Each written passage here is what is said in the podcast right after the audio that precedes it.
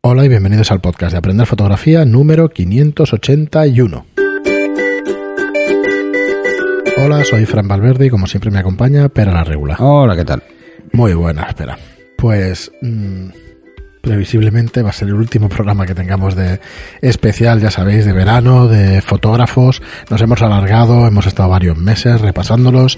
Nos quedan muchísimos fotógrafos en cartera, en cartera para que conozcáis. Pero hoy traemos a Florian Reiter, ¿vale? un fotógrafo, o Ritter. Está viviendo ahora mismo en Alemania, es un fotógrafo, en Alemania, perdón, en, sí, es En alemán, Alemania. ¿verdad? Está en Berlín. Y bueno, tiene distintos tipos de trabajo. Los primeros que encontramos en su web son fotografías de naturaleza. Y disculpadme que se me ha pasado antes de que vayamos a su trabajo en detalle, deciros que disponemos de los cursos de fotografía, de aprender fotografía, que los encontráis en nuestra web, aprenderfotografía.online. Disponéis de más de 40 cursos ya y seáis fotógrafos aficionados o profesionales, os podéis pasar para allí, por allí para suscribiros en una suscripción tipo Netflix donde podéis encontrar todo lo necesario para que aprendáis fotografía. Bueno, deciros que este fotógrafo, Florian Ritter, eh, se, se ha tenido que especializar en fotografía corporativa y de estilo de vida, pero lifestyle. Pero yo creo que sus mejores trabajos los encontramos en, en los viajes Bueno, y en es, la es- naturaleza. es lo que vende él como fine art, lo que vende para... eh, bueno, probablemente es porque es lo que le gusta y lo otro es lo que le toca por trabajo, Correcto. porque la verdad es que las fotografías son auténticos pósters Sí. eh, con, con una utilización sublime del color grading. Juega muy bien con el color. En los paisajes a veces es fácil, a veces es muy difícil. Y es muy difícil que cuadre. ¿eh? Y de hecho algunos son eh, difícil, difícil hacerlos o conseguirlo. Ya no solo la fotografía, porque evidentemente el lugar marca muchísimo. Eh, si puedes ir a Islandia, pues evidentemente como él, pues lo tienes fácil para algún tipo de fotografía. Pero la verdad es que eh, juega mucho con la saturación de los colores y lo hace de forma muy inteligente, así que sus paisajes son hasta cierto punto oníricos. Mm, Puede, puede darte una sensación de que no son reales, pero sí lo son. y, y el jugar con el color lo que refuerza es esos mensajes, ¿no? Que, que, bueno, algunos Sí. no son fáciles, ¿eh? Vais a encontrar en general pues unas galerías donde tiene pues de distintos lugares donde, donde ha viajado, por ejemplo el sur de Nueva Zelanda, pero vais a encontrar rojos sobre verdes que vamos que son espectaculares esos colores, vais a encontrar incluso selva y vais a encontrar pues esas montañas y esos mares típicos de Nueva Zelanda que son una preciosidad. Así que echarle un vistazo, mirarlo, mirarlo con detalle. Luego tenéis fotografía eh, corporativa, que es con lo que se está ganando la vida hoy en día. ¿Vale? Y entonces vais a tener pues, fotografía de empresa, ¿no? Pues fotografía corporativa de... Clásica que se usa en web. Correcto. Entonces, En al web final- o en artículos. Claro, al final, pues ahora estamos Bueno. viendo la marca Citibank, pues esto es lo que paga las facturas, ¿no? De alguna Sí, manera. pero de todas formas, a ver, no hay que desdeñar este tipo de fotografía No, no, porque hay que tener en cuenta que utilizas personas que no están acostumbradas a posar.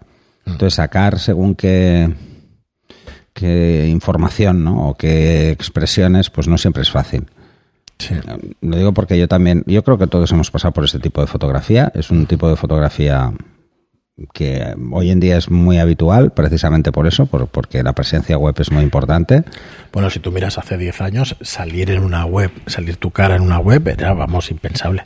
Sí, sí, Y en los últimos años, pues bueno, el que no aparece es porque tiene algo que esconder. Y claro, Sí, no, la verdad ¿sabes? es que además, sí.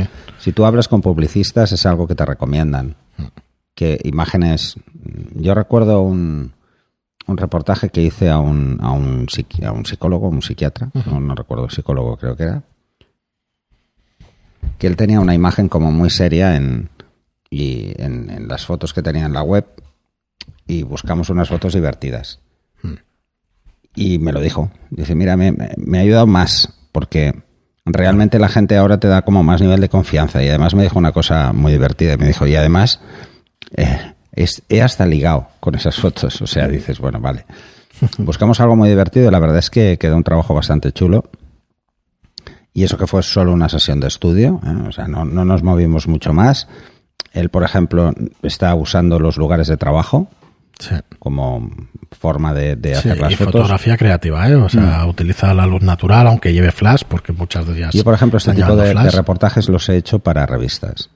¿Vale? Pues para mm, mencionar el trabajo pues de, de, de un creativo o de un empresario en su lugar de trabajo mientras está trabajando. Esto me lo han pedido muchas veces, que es más este tipo de fotografía, ¿no? Muy, muy interesante el trabajo de Florian Reiter, ¿eh? Miraros lo que. Limpio, es un trabajo sí, limpio. Sí, para hacer este tipo de fotos, si tú vas con esta idea a una sesión de fotografía, por ejemplo, estamos viendo un trabajo para un estudio de, de marca, para un estudio de diseño de marca, que es estudio Markburg. Os podéis ir con esta idea, intentar copiar esta idea en alguna empresa y son fotos que realmente van a quedar muy bien si conseguís este tono de Son- naturalidad. Son ide- ideales para una editorial sobre Sí. la empresa. O sea, esto es interesante. Casi siempre estos trabajos te los, eh, te los encargan. Es difícil ir con un trabajo de ese estilo e intentar colocarlo porque no suele funcionar. Eh, entonces, No, pero hay mucha gente que te dice, oye, no tengo ni idea de qué tipo de fotos y eso, pues. estas son, este tipo de fotos, por ejemplo, o, o esta idea de fotografía, eh, yo siempre que la he hecho, siempre he ido con un redactor de la, de la revista en cuestión que hace una entrevista y la documenta con mis fotos, ¿no?